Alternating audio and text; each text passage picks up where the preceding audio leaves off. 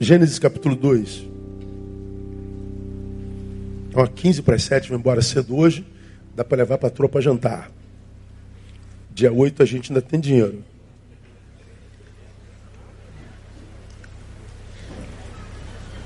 Acabar cedo hoje.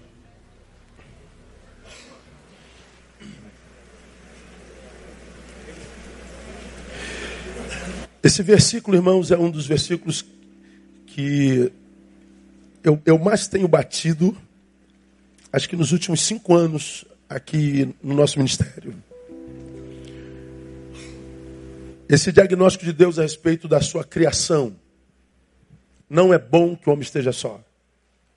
Você me tem ouvido falar sobre isso assim, repetidas vezes. Ah, o resumo do resumo do resumo desse texto é Deus dizendo para mim e para você: Eu não creio em você para viver sozinho. Dizendo que sozinho não será bom. Nós não nascemos para a solidão. O texto afirma que não é bom, possível é. Você tem ouvido isso aqui muitas vezes e repetidas vezes.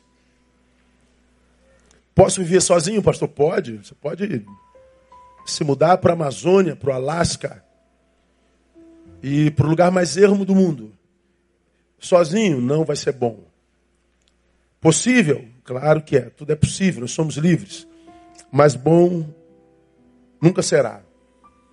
Esse versículo também fala que não é bom que o homem esteja só, mas diz também que Deus daria ao homem uma ajudadora.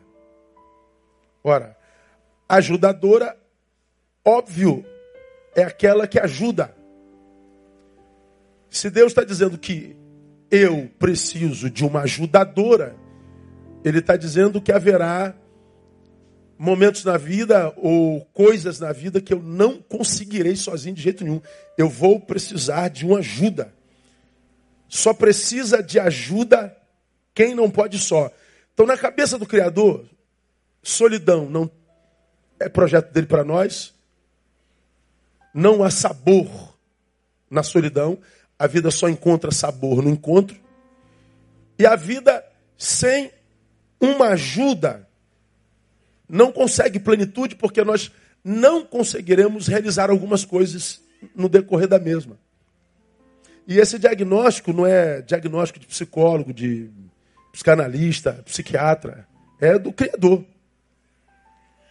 A gente pode discordar, claro, mas geralmente quem discorda de que viver com é ruim é alguém que já viveu com e se machucou muito. Eu não quero mais saber de ninguém na minha vida. Ok. Eu não quero mais, ou seja, um dia quis. Porque se encontrou com alguém, alguém que lhe fez muito mal, você acredita que o problema está no encontro. Não, pode ser naquele com quem você se encontrou.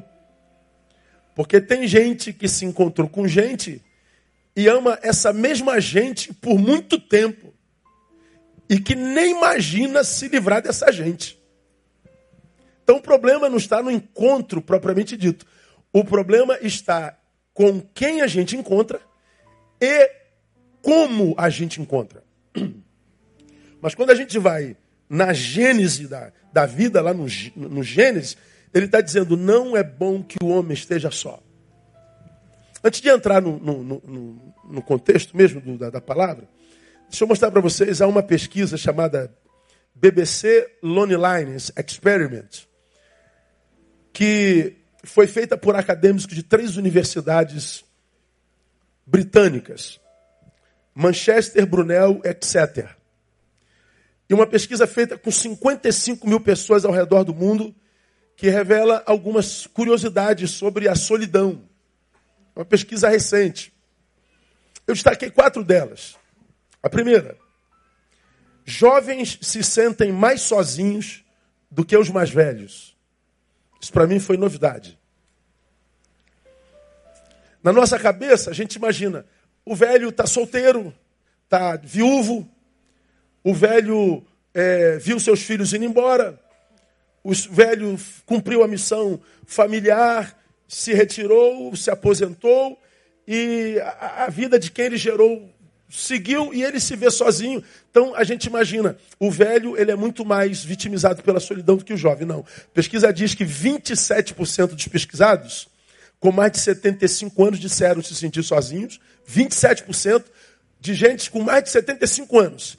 40% dos pesquisados entre 16 e 24 anos se sentiram sozinhos e solitários. 27% com gente de mais de 75, 40% de gente entre 16 e 24 anos. Ou seja, há mais solidão na juventude, no início da juventude, do que no final da vida. Porque vários fatores, né? 16 anos, 17, 18, 19 anos, a, a menina, o menino está deixando a infância, está entrando na juventude, ele não é mais criança, mas também ainda não é jovem. O que, que ele é? Ele não é. Ele está se tornando. É uma fase de passagem. É um tempo de descoberta. Então ele tem diante de si um mundo que ele vai ter que, que achar o seu espaço, o seu lugar e ver o mundo como o nosso, tão competitivo, tão individualista, tão violento, tão, tão hipócrita. Isso gera medo nesse menino, nessa menina e eh, muitas vezes ele não tem coragem de encarar. Ele vai lá, faz o que tem que fazer porque está tá, tá, tá obrigado muitas vezes pelos pais, mas ele vai lá, mas não consegue relações afetivas. Ele está se desenvolvendo. A segunda coisa que eu achei interessante na solidão é que a pesquisa diz que mais de 40% dos pesquisados acham que a solidão pode ser positiva. Então, de cada 10, 4 diz assim: é, eu acho que a solidão pode ser positiva, não está dizendo que é. Desses 40%, diz a pesquisa, nem todos estão sozinhos. Ah, acredito que entre esses 40% que diz que a solidão pode ser positiva, é alguém que está acompanhado, pode ser alguém que está acompanhado muito tempo, e porque está acompanhado muito tempo, sente saudade do tempo que estava só. Então ele pode olhar lá para frente e falar assim, poxa, de repente ficar longe dele ou dela um tempinho, acho que seria legal. De cada dez, quatro disseram que a solidão pode ser é, positiva. Aí eu vi uma, uma, uma frase de John Cassiopo, é um neurocientista, morreu agora em março.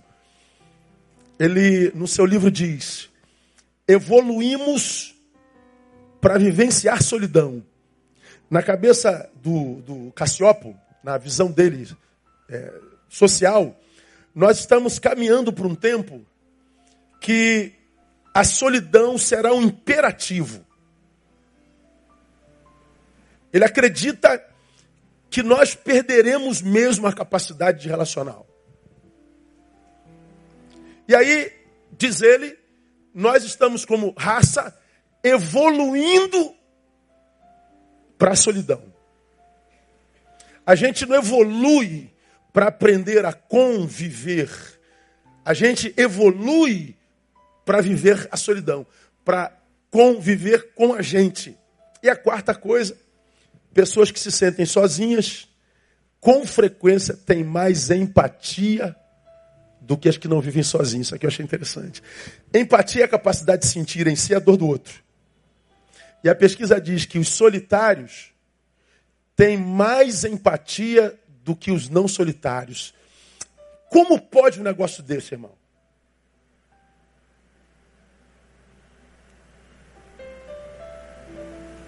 Porque se eu sou uma, uma pessoa com capacidade empática, eu, quando estou com, eu sinto a dor dele, por que, que eu estou só?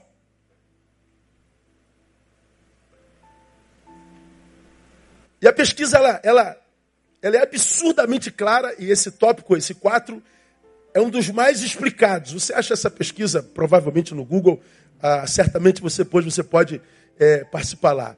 Eu talvez, acredito eu, que essa capacidade de ver empatia me, me, me impossibilite convivência, porque quem sabe a gente vê no outro tão mais dor do que sabor, que porque eu já tenho tanta dor, se eu conviver porque tenho empatia, eu vou sentir mais dor do que sabor na relação.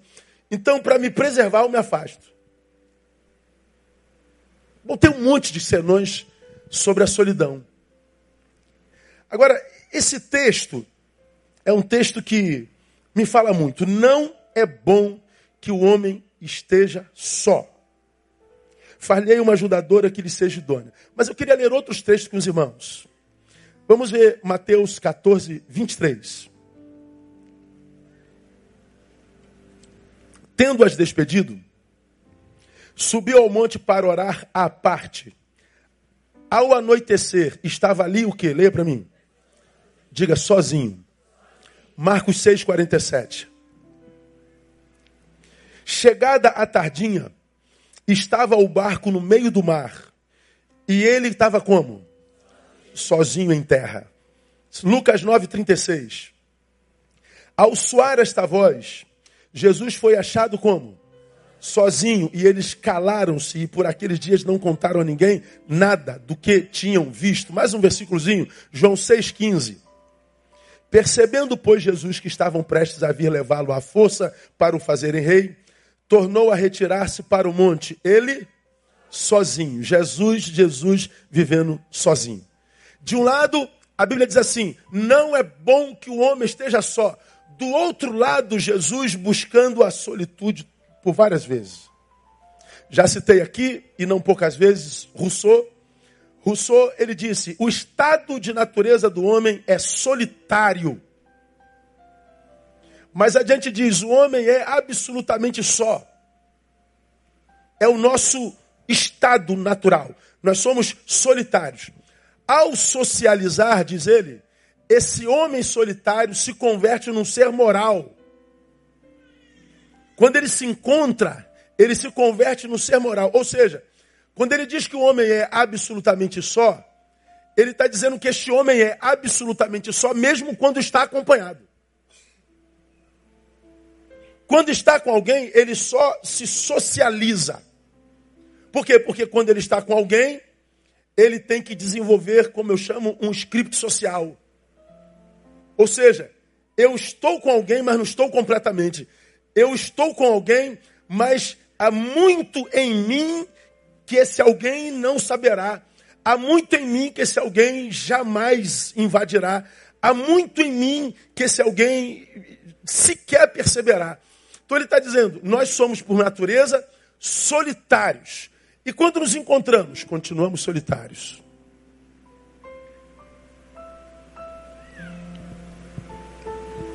Bom, a, a pergunta é: se mesmo acompanhados, nós estamos absolutamente sós, de que solidão Deus fala quando diz que não é bom que o homem esteja só? Pense comigo, raciocínio. O homem está sozinho mesmo com. E Deus está dizendo: não é bom que o homem esteja só. Se eu estou sozinho, mesmo com, não há saúde, não há, não há, não há, não há opção para mim. Se não é bom só, e eu estou só, inclusive com, então a vida nunca será boa. Não, então ele não está falando dessa solidão que a gente conhece. De que solidão fala Deus quando ele diz que não é bom que a gente esteja sozinho? Deixa eu clarificar esse, esse ser social. Ah, eu sou Neil Barreto. E sou um homem solitário. Aí, vem cá, Silvio Santos. Faltou a dentadura, né? É... Rousseau diz, quando, quando eu estou sozinho, eu estou sozinho mesmo. Mas quando eu estou contigo, eu não estou inteiramente. Você não sabe o que, que tem aqui dentro. E eu nem imagino o que, que tem aí dentro. Há um ser aí dentro que só você sabe. Há um ser aqui que só eu sei. Há um ser aí que só você sabe, não é verdade? A tua esposa não imagina teu marido, não, mas nem passa pela cabeça dele. Teus pais, ah, se teus pais soubessem de você, não é verdade? Estamos sozinhos. E mais, porque me encontrei com ele, eu tenho que desenvolver um script social. O primeiro que eu botei roupa. Você só usa roupa porque eu enxergo. A tua roupa não é uma carência do teu corpo. A tua roupa é uma resposta para os meus olhos. Se eu fosse cego, você não precisava usar roupa. Não é verdade? Então, se você botou roupa, já não é mais você. Você já está com acréscimo. Você não vai dizer tudo que poderia porque você está perto do pastor. Então, quando a gente se encontra, a gente não se encontra, são personagens. Já é um personagem diante do Neil e o Neil é um personagem diante de você. Por isso que quando a gente se encontra, a gente continua sozinho. Porque o que se encontra são os nossos personagens. Acabou o encontro, eu volto para mim, ele volta para ele, eu volto para minha solidão só, e ele volta para a solidão só, e quando a gente encontra, a gente vai para a nossa solidão coletiva. E Deus diz assim: não é bom que o homem esteja só. E agora? O que a gente faz? Se mata? Vamos matar? Não. Vamos nos matar, irmão? Não, não. Não, claro que não. Vamos viver e morrer velho. Aplauda o Silvio Santos aí. Ele faz um cover de Silvio Santos muito doido. Hum. se, se mesmo acompanhados estamos sós, de que solidão ah, Deus está falando? Se estamos sós acompanhados ou não, como é possível tornar a vida de alguma forma boa? Bom, vamos à primeira pergunta. Se mesmo acompanhados, estamos absolutamente sós, de que solidão fala Deus quando ele diz que não é boa? Ele fala da solidão que porque adoecida, escuta, só nega ao sujeito a possibilidade do encontro. Qual solidão que é maligna, pastor? A solidão que porque adoecida só nega ao sujeito a possibilidade do encontro. Vai vendo. Não é a solidão que faz mal. Jesus a buscou muitas vezes. Eu e você já a buscamos muitas vezes. Eu e você já sentimos muitas vezes o desejo peremptório de estar só. Eu e você já quisemos sumir do mapa. Eu e você temos essa necessidade imperiosa de de vez em quando estar só. Quando é que a solidão é maligna? Quando é, é, é, é, quando é que a solidão faz mal? Quando nós a usamos equivocadamente. Quando a gente faz o mau uso dela. Tanto que, embora a palavra diga que não é bom que a gente esteja só, Jesus a buscou por várias vezes. Hoje é, é muito comum nós ouvirmos assim: Poxa, eu estou cansada de, estar sozinha, amiga. Pô, meu brother, não aguento mais ficar sozinho, não, cara. Pastor, peça, ora o Senhor por um varão aí. Pastor, ora o Senhor por uma varoa. Cara, meu irmão, como eu escuto isso todo dia? Pastor, não tem ninguém nessa igreja grande que a gente possa? Claro que tem, irmão. Do teu lado tem um, direito, esquerdo, na frente, atrás. Tem gente maravilhosa nessa igreja. Amém ou não? Quantos homens de Deus nós temos aqui? Diga glória a Deus. Então, quantas mulheres de Deus, de Deus, de Deus nós temos aqui? Glória a Deus. Amém, irmão? Se vocês se olharem, vocês vão se achar. Está aí. Pastor, eu estou cansado de estar de, de, de, de, estar sozinha. Mas também nós ouvimos com frequência muita gente dizendo, pastor, estou cansado desse relacionamento, hein? Pastor, não vou aguentar por muito tempo, não. Pastor, não estou aguentando esse homem mais não. Pastor, não estou aguentando essa mulher mais não. Pastor, eu acho que eu vou, vou abrir mão do casamento. A gente vê gente cansada de estar sozinho, a gente vê gente cansada de estar se relacionando. Ora, perceba portanto, o poder da solidão em mim será a proporção da relação que eu tenho comigo mesmo. Guarda isso no teu coração. Eu estou sozinho, me encontro com ele e continuo só. Mas essa solidão que me permite me encontrar não é a solidão que me mata. A solidão começa a me matar quando em mim me impede de me encontrar. Existe a possibilidade do encontro, mas por alguma razão eu resolvi não me encontrar mais. Ah, pastor, já me machuquei demais. Pois bem, o problema não é a solidão. Você não soube usar o remédio correto para se curar do encontro equivocado. Pastor, eu não acredito mais em ninguém. Pois bem, o problema não é mais a tua solidão. É a sua forma de enxergar a vida. Porque dizer que ninguém presta, nós já aprendemos. Ninguém é muita gente, né, irmão? Tem muita gente boa nesse planeta ainda. E essa gente boa que impede ao Senhor de mandar fogo do céu e consumir esse planeta. Então, quando alguém diz assim, pastor, eu não acredito em mais ninguém, por isso que eu estou sozinha. Portanto, o teu problema não é mais a solidão. É a visão de mundo que adoeceu. O que está te matando é a solidão? Talvez. Mas por que, que essa solidão mata? Porque essa solidão te impediu de se encontrar. Ora, é, é dessa solidão que Deus está falando. Ah, eu torno a dizer, irmão, que não é a solidão que faz mal, é o mau uso dela. Porque todos nós somos sozinhos. Todos nós conhecemos o efeito da solidão. Puxa, como eu poderia falar sobre isso assim? É...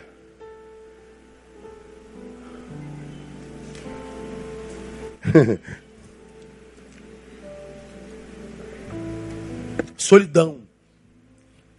De você estar tá num, no meio de uma multidão não conseguir conexão com nada nela.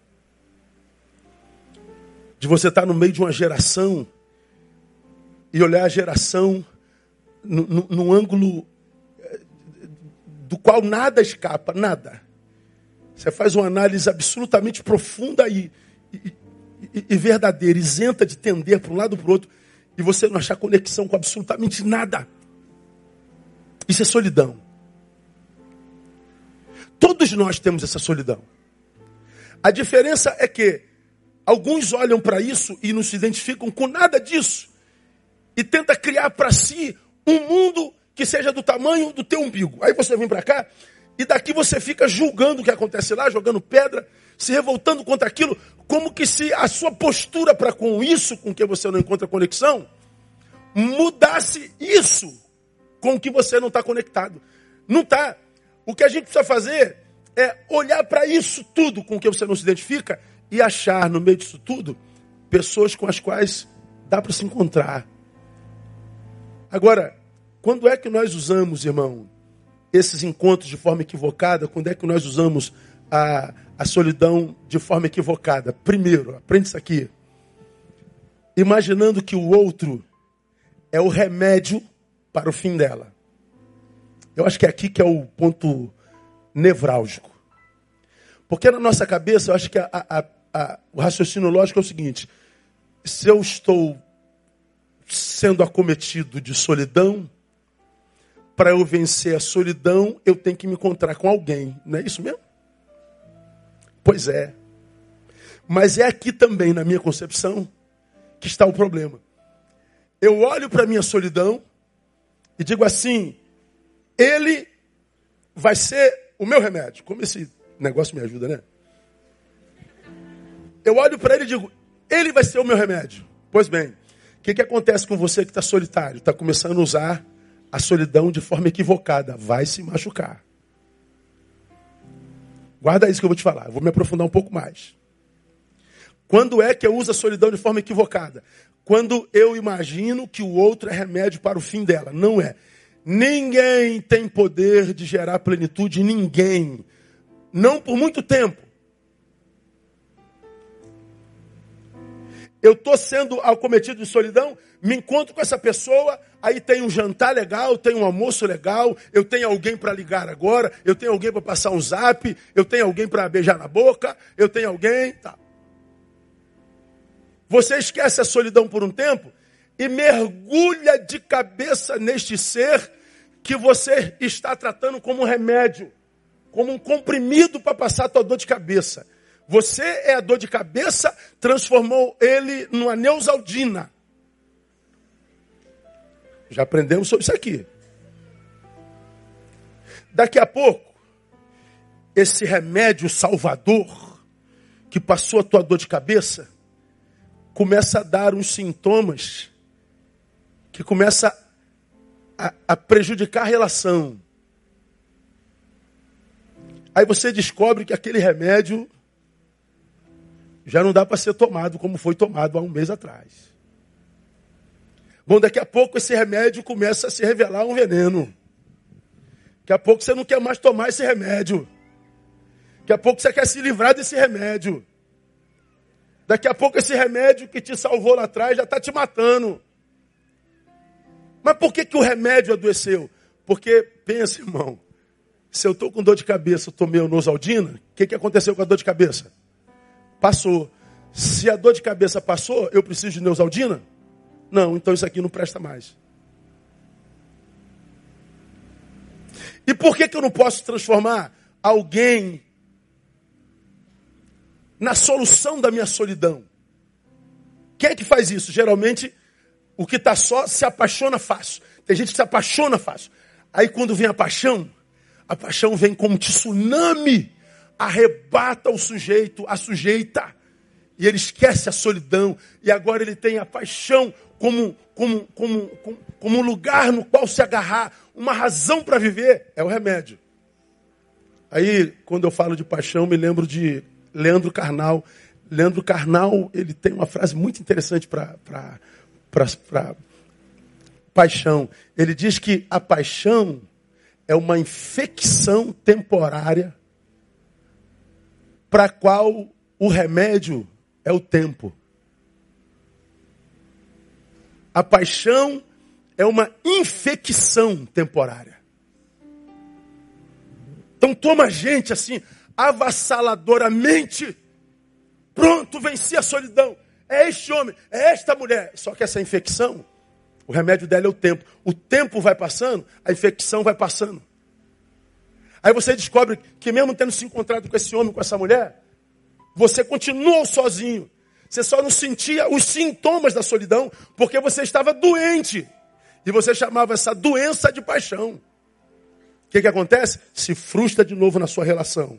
Daqui a pouco você está dizendo: homem nenhum presta, mulher nenhum presta, ninguém presta, eu quero ficar sozinho. Pois bem, aí você adoece de tal forma que você já não se permite mais se encontrar. Aí adoeceu. De que solidão Jesus fala quando diz que ela não é boa? É essa que nos impede de nos encontrarmos. E quase sempre os que não se encontram, não se permitem, se machucaram nos outros encontros e trazem sequelas dali. E a sua visão sobre o homem, sobre a mulher, sobre o próximo adoeceu de tal forma que você só nega a si o encontro por autopreservação. O outro, portanto, escute o que eu vou lhe falar, não existe para trazer plenitude a mim. À luz do texto, ele existe para me ajudar. E não para me locupletar. Ou seja, eu me relaciono comigo de forma saudável e o que eu não puder fazer por mim, ele vai me ajudar a com que eu faça por mim o que eu preciso fazer por mim. Não é ele que faz por mim, eu faço por mim e ele me ajuda a fazer por mim.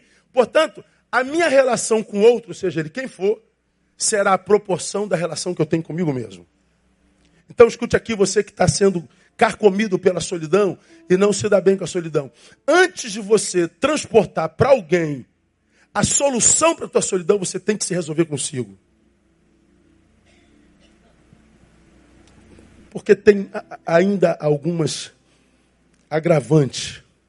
Se o outro não existe para dar plenitude em mim, é, se fosse, né?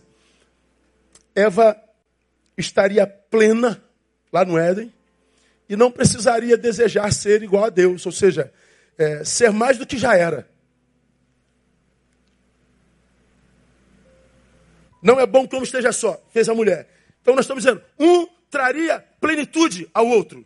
Um locupletaria plenamente o outro. Ora, se eles estivessem plenos, da onde veio o desejo de Eva de querer ser igual a Deus? Porque Deus sabe que o dia que você comer desse fruto, você vai ser igual a Deus, conhecendo bem e o mal.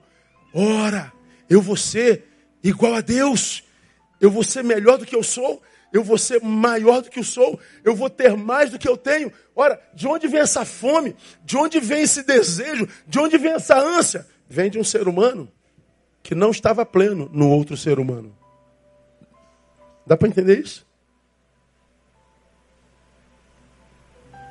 Então, minha esposa, que está comigo há 31 anos, não tem o poder de gerar plenitude em mim, nem eu nela. Eu sou casado há 31 anos, eu tenho nela minha melhor amiga, eu tenho carências.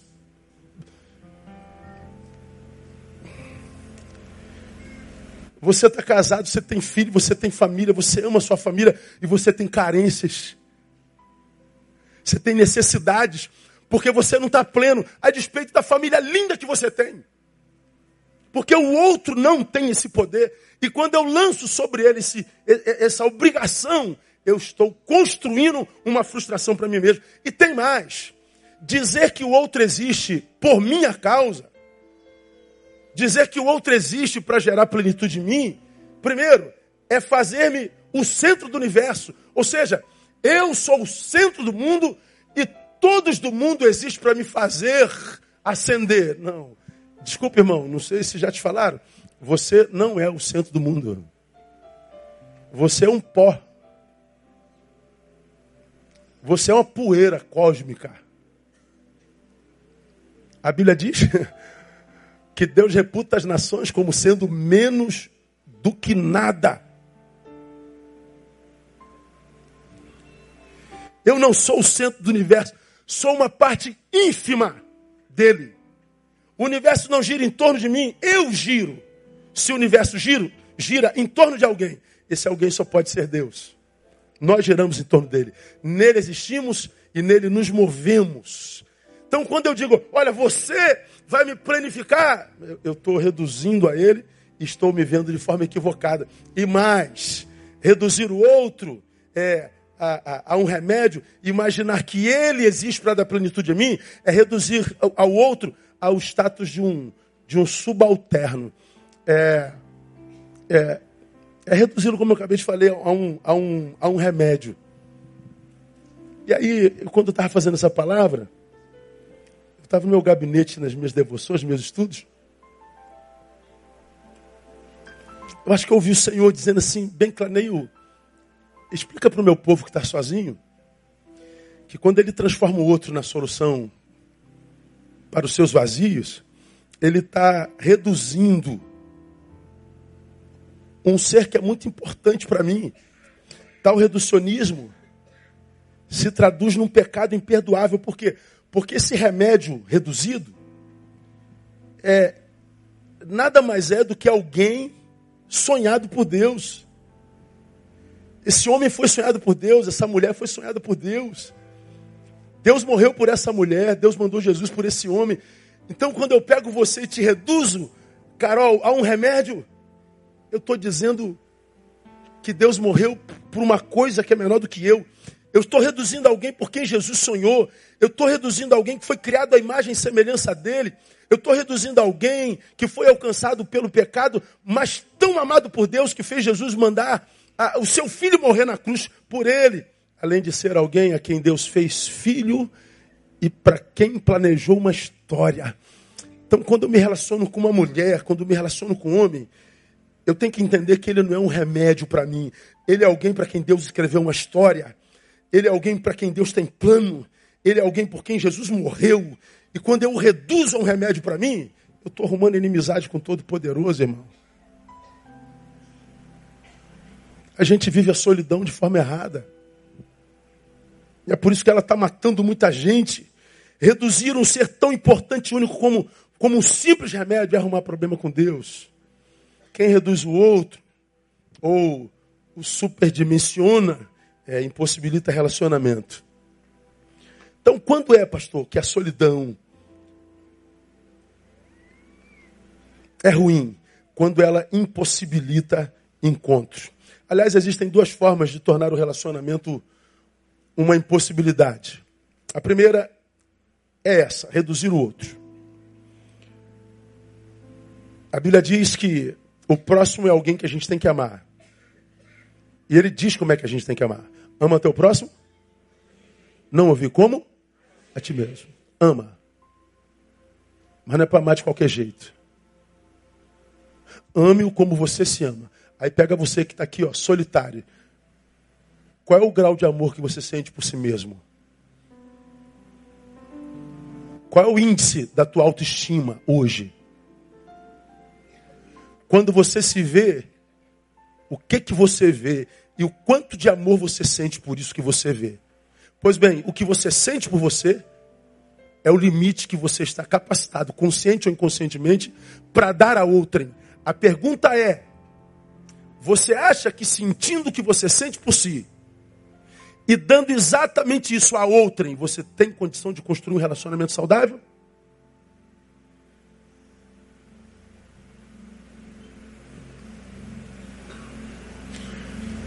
Porque o que a gente vê de gente que está sozinho se odiando, se achando feio, se achando burro, se achando incompetente, se achando abandonado, se achando pó, se achando uma desgraça. Você tem uma visão completamente equivocada de si mesmo e você ainda está querendo achar alguém. Não, não tem como.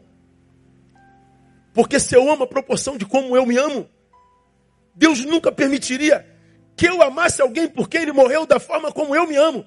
Então veja, a solidão será a proporção da relação que eu tenho comigo, nunca com outro. Eu não posso reduzir o outro nem superdimensioná-lo. Eu não posso amá-lo mais do que a mim, nem menos do que a mim. Tem que ser igual. Então, para quem quer vencer solidão, você tem que trabalhar primeiro autoimagem, amor próprio. Olhar para você e não se ver só como alguém que tem valor se tiver do lado de alguém. Não é esse alguém do lado que valoriza o que você é. Você é mais do que uma companheira. Você é mais do que uma possível esposa. Você é mais do que um companheiro, um possível esposo. Você é mais do que isso. Há outros papéis que você desenvolve na vida e com muita maestria. Valorize por eles. Mas uma forma segunda de, de relacionamento que se torna impossibilitado é a entrega à doença que impede relação. Como eu citei aqui agora. Veja só. Você que diz que não quer se encontrar mais, mas que no fundo quer. Diz que ninguém presta. E se ninguém presta, porque aqueles com os quais você se relacionou te machucou. Você ainda não está curado dessas relações. Aí o que, que você faz? Você se afasta para se autopreservar. Só que quando a gente fica muito tempo afastado, nós podemos ser tomados por uma patologia chamada, já falei sobre ela aqui, solipsismo. Solidão, solipsismo. Solos, só. Ipse, mesmo. Ismo, sufixo que exprime fenômeno. Ou seja, aquele que foi tomado por solipsismo reconhece em si mesmo único ser possível. É, para mim, uma esquizofrenia filosófica. O único fenômeno existencial reconhecido como verdade existente é ele mesmo, o indivíduo.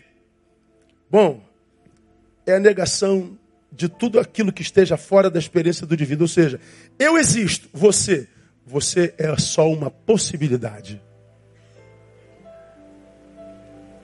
A pessoa, ela está tanto tempo só que o único ser que existe, consciente ou inconscientemente, é ela. O outro é uma possibilidade, mas uma possibilidade que não é mais buscada. Então, é, é, é, é, o alto grau da doença produzida por uma solidão que foi mal vivenciada.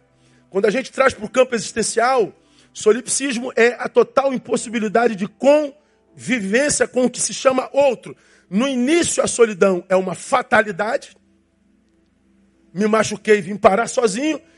Ela adoece e passa a ser uma necessidade. Eu antes estive só porque me machuquei. Foi uma fatalidade. Adoeci, agora é uma necessidade. Pois é, essa solidão é que mata.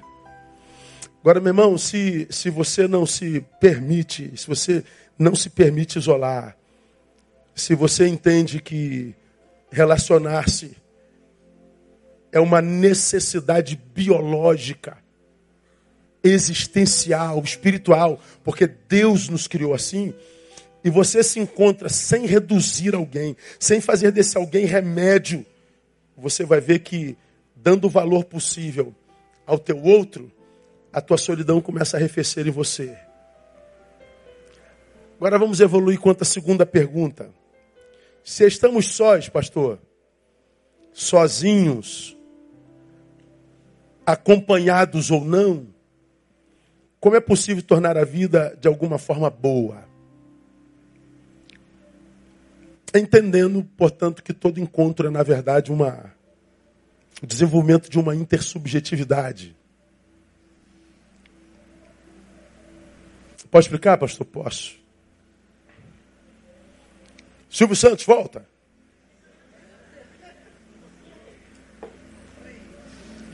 Um sujeito, outro sujeito. Nos encontramos, continuamos sozinhos, não é verdade? É. Que encontro é esse? Um sujeito se encontrando com outro sujeito. É uma intersubjetividade. Eu saio de mim, dou um tempo em mim, ele dá um tempo nele, e as nossas subjetividades vivem um intercâmbio. Mas elas nunca se confundem.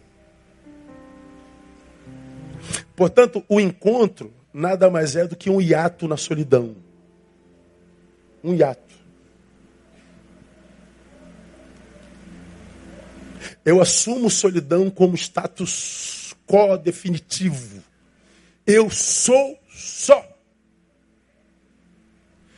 Ele não tem poder de matar isso em mim. E como eu saio das sequelas disso em mim? Quando eu me encontro com Ele. É um encontro que, portanto, não é invasivo, mas também não é o desenvolvimento de poder sobre o outro. Porque quando é um encontro adoecido, se um dia a gente não pudesse encontrar, a gente pega o telefone, onde é que você estava? Por que você não veio? O que, que aconteceu? Poder, controle, cobrança. Quando a gente se encontra, onde é que você estava? Por que, que você veio? O que, que foi? Ah. Eu não quero me encontrar mais. O encontro já é com desconfiança. Já não é mais uma celebração. Eu estou com ele, mas já me defendendo dele. Eu estou analisando se ele está mentindo. Eu quero ver se é verdadeiro ou não. Eu quero ver se eu tenho controle sobre ele mesmo ou não. Pois é. Esse encontro de controle, de invasão, não mata a solidão. A única forma de vencer o efeito da solidão é nos encontros onde a gente se deixa de lado um pouquinho para celebrar a vida com, sem cobrança, mesmo no casamento. Nós somos casados, somos uma só carne, vou falar sobre ela já já. Mas esse encontro que me fez uma só carne não nos fez uma subjetividade. São dois sujeitos. Com características absolutamente únicas. Eu e minha esposa. De modo que quando ela diz assim, cara, eu preciso respirar, eu tenho que entender. Eu preciso respirar, ela tem que entender. Só que quando a relação está adoecida, respira perto de mim. Que ar é esse que você está respirando? Não, não, eu quero, eu quero respirar. Não, não, não, não, respira aqui. Ele respira. Mas olha só, ele respira pensando naquele lugar onde ele podia estar respirando. Já não é mais uma intersubjetividade. Já a parte do sujeito que é em mim que não está aqui, está lá. Está dando, tá dando para entender? Está difícil? Está claro? Obrigado, Silvio. Aplaudo o Silvio Santos mais uma vez. Esse cara é um ator. Então, é a, a, o encontro é o hiato da solidão. É uma intersubjetividade. Pois bem, o encontro une duas pessoas que, mesmo unidas, nunca chegarão a serem as mesmas. Continuam subjetividade única, intransferível, que quando se encontra vive uma intersubjetividade. Aí, claro, alguns de vocês estão perguntando, pastor, e o tornar-se uma só carne? A questão é transcendental. Ser uma carne é ser como Deus, que é três como? Em um. Deus é uma trindade. Pai, Filho. Quem pode explicar a trindade? Ninguém explica a trindade. Como é que a gente entende a trindade? Você olha o cacho de uva. Quantas uvas tem no cacho? Um monte. Mas quantos cachos são? Um. Um cacho de muitas uvas. Mas aquelas uvas não se confundem, não é verdade? Cada uma é uma. Deus é três em um, ninguém explica. Em Deuteronômio 6,4 está escrito: Ouve, ó Israel, o Senhor nosso Deus é o único Senhor. Presta atenção nisso que eu vou te falar. O Senhor nosso Deus é o único Senhor. A palavra aí, único, é a palavra hebraica ekadis. Único Senhor. Que significa unidade composta. Agora olha que coisa linda. É a mesma palavra usada em uma só carne. Ambos se tornarão uma ekadis. Uma unidade composta. Então, quando eu me torno uma carne com a minha esposa, eu não me torno um sujeito com ela. É uma unidade composta, ou seja, uma carne composta por duas subjetividades que nunca serão uma plenamente. Mistério. Então, se eu quero vencer a solidão que está matando essa geração, eu preciso entendê-la. Porque se nós entendermos assim, nos livraremos de um equívoco comum praticado por muitos que impossibilita relações saudáveis. Qual? Escrever um script comportamental para a vida do outro. Casadão com ela. A gente faz um monte de coisa junta. Juntos. Tem coisas que eu faço sozinho, tem coisas que ela faz sozinho. Mas se a nossa relação não é boa, a gente está sempre pensando: o que, que você está fazendo lá? Aonde? Com quem? Quando você tem a sensação de que o outro pode estar fazendo uma coisa que você não está participando, a sua cabeça sempre diz: é algo que não presta. Ou seja, você perdeu o controle. Quando se encontra, briga. Por isso, separações aos bobos. E ela está chegando lá. Eu estou falando dela e ela está chegando lá.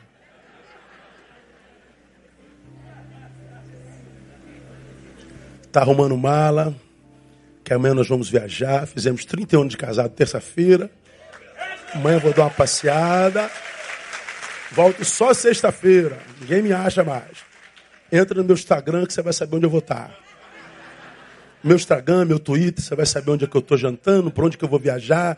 Você vai ver minhas fotos com a minha mulher. Vai saber tudo de mim. Tá bom? Então, ah, o, o, o, o, é, o encontro é o encontro de duas subjetividades. Então, irmão, a... se a gente não tem encontro no campo da subjetividade, a gente imagina que nós viramos um, ou seja, respira perto de mim, tudo que pensar, compartilha comigo, aonde for, me diga que horas, controle. Ó, e você tem que fazer isso. A gente quer escrever um script para o outro. É daí que vem as frustrações. Tivemos há bem pouco tempo atrás com alguém grávido, grávida. Aí foi contar para para outros alguém. Aí vai contar, já está com o script prontinho para aquele para quem vai contar. Então vou contar, ela está dizendo, vai dar um pulo de alegria, vai dar um grito e vai celebrar, e que bambu vai celebrar, vai me abraçar, vai dizer parabéns. Ó, eu tô indo, mas já com o script pronto para o outro. Quando chegou lá, como é que foi a reação? Fria, seca. Ah, não acredito. Não, não, não quero isso não. o mundo da grávida desabou. Porque ela já foi se relacionar com outro com scripts para ela. Você manda um zap com um coraçãozão vermelho desse tamanho. Eu te amo. Aí ele responde: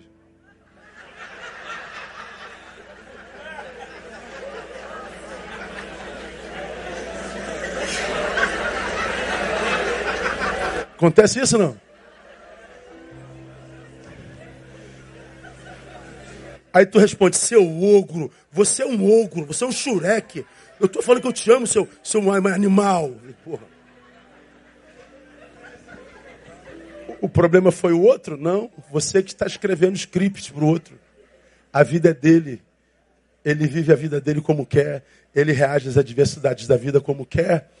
Quando a gente tem encontros saudáveis, a gente não escreve scripts para o outro. Por isso que a Bíblia diz que meninos não podem casar. Relacionamento não é para mulher que tem que deixar pai e mãe. Lembra, Adão e Eva não tinham pai nem mãe. Adão e Eva não sabiam do que Deus estava falando, porque Deus não estava falando para Adão e Eva apenas, estava falando para toda a humanidade. Deixar pai e mãe é acordar cordão umbilical. É, portanto, estar independente afetivamente geograficamente e monetariamente. Então só pode casar quem já se banca. Só pode relacionar-se saudavelmente quem já se banca. Só pode se dar ao outro e ser feliz nessa doação quem não precisa do outro. Porque quem é completamente dependente do outro vai oprimir o outro. Então, para quem é que o casamento dá certo? Para quem não precisa de casamento, para ser feliz. Porque essa solidão sociológica gigantesca, por que está todo mundo falindo nas suas relações? Porque nós estamos vivendo de forma equivocada, ou a gente se encontra entendendo que é o encontro de intersubjetividade, não é confusão ou convivência, é, é, é, é, é diferente disso. A gente vai ser carcomido pela solidão. Ok? Então na vida acontece assim o tempo inteiro, irmão da gente escrever escritos para os outros. Então, para a gente terminar, a despeito das tuas experiências passadas, relacione-se. Porque a solidão que faz mal é que tira do sujeito a capacidade do encontro. Relacione-se. Você nasceu para isso, para relacionamento. Para isso que você nasceu.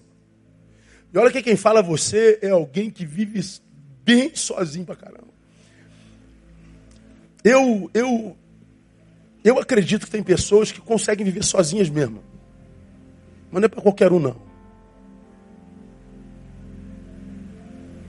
Eu acredito que entre os homens existem pessoas que podem viver numa montanha sozinho e viver no meio do mato sozinho, sem sentir falta de gente. Eu acredito nisso. Mas acredito também que não nasceu para isso. Por isso mesmo que você não sinta essa, essa necessidade quase patológica de gente, você tem que, por amor próprio, se encontrar com elas. Você nasceu para isso. Seja menos exigente, seja menos seletivo. Eu estou dizendo para você é, ir com qualquer um, não é isso que eu estou dizendo. Eu estou dizendo para você não exigir do outro que nem você pode dar a ela. A gente quer muito se encontrar, a gente quer muito amar e ser amado. Mas você faz um, um, um currículo vitae do sujeito. E se você se comparar com aquele currículo, você não encaixa. Segundo e por último, não abra mão de quem é importante para você tão facilmente. Quer vencer solidão? Não abra mão. Por quê? Porque foi na enriquecedora subjetividade dele que você se alimentou para chegar onde você chegou. Seu pai, sua mãe, alguns amigos preciosíssimos que hoje não são amigos porque discordaram de alguma ideia. Porque você é petista e ele é bolsonarista. Gente preciosa que a gente ama. Mas ele é espírita, você é batista. Gente que nos ajudou a, a, a, a construir nossa teia afetiva, nosso, no, nossas entranhas. Gente que nos fez capazes de suportar a nossa própria subjetividade, o nosso próprio eu. Gente que a gente ama. Não abra mão de gente que você ama tão facilmente. Amar gente está cada vez mais difícil. E se você tem alguém que ama, não abra mão dele.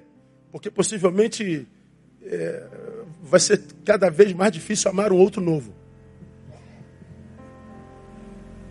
Eu termino, irmão, louvando ao meu Criador e Senhor. Como eu louvo ao Senhor? Porque elaborando essa palavra, eu fiquei me perguntar assim: por qual motivo Deus quis se relacionar com um ser como eu, como nós?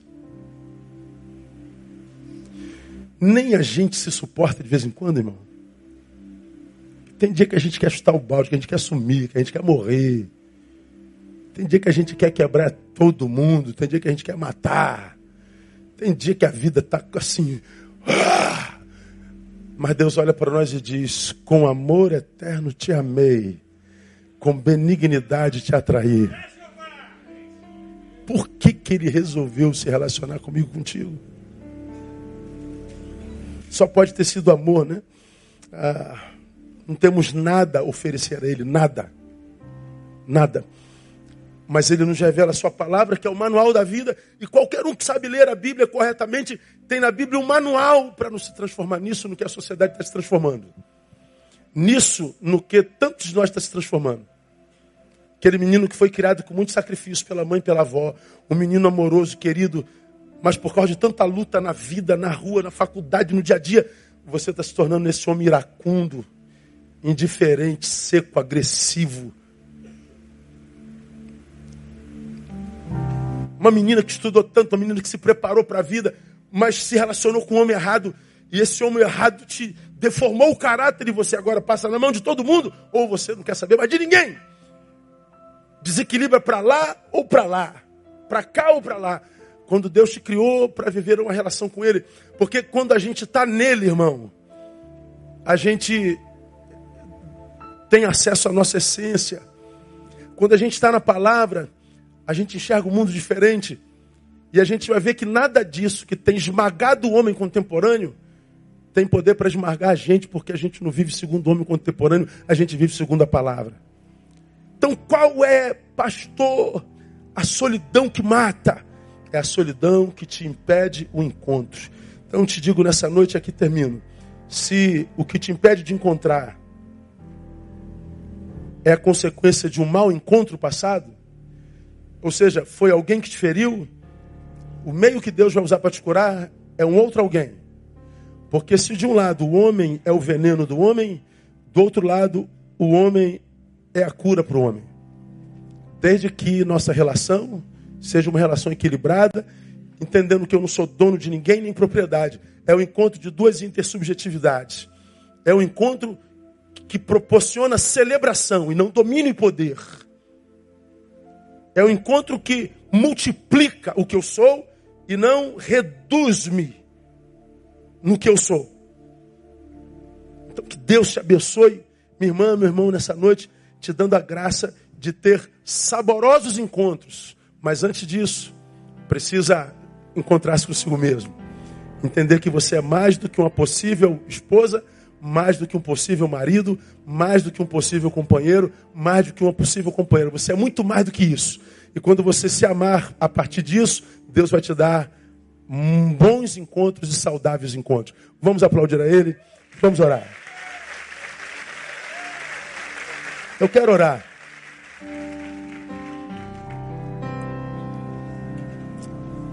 Não sai não. São 15 para as 8 ainda. Eu quero. Vamos ficar em pé. Cantamos uma música domingo passado. Quando o meu eu e o meu orgulho descer ao rio e se me... Veja, veja a altura certinha. Eu conheci essa música, ela é velha, viu? É como eu. E mas eu não ouço música dificilmente. Eu estava num congresso de pastores. Que eu também não sei de que igreja era aquela, que denominação era aquela, André estava comigo. O pastor cantou essa música.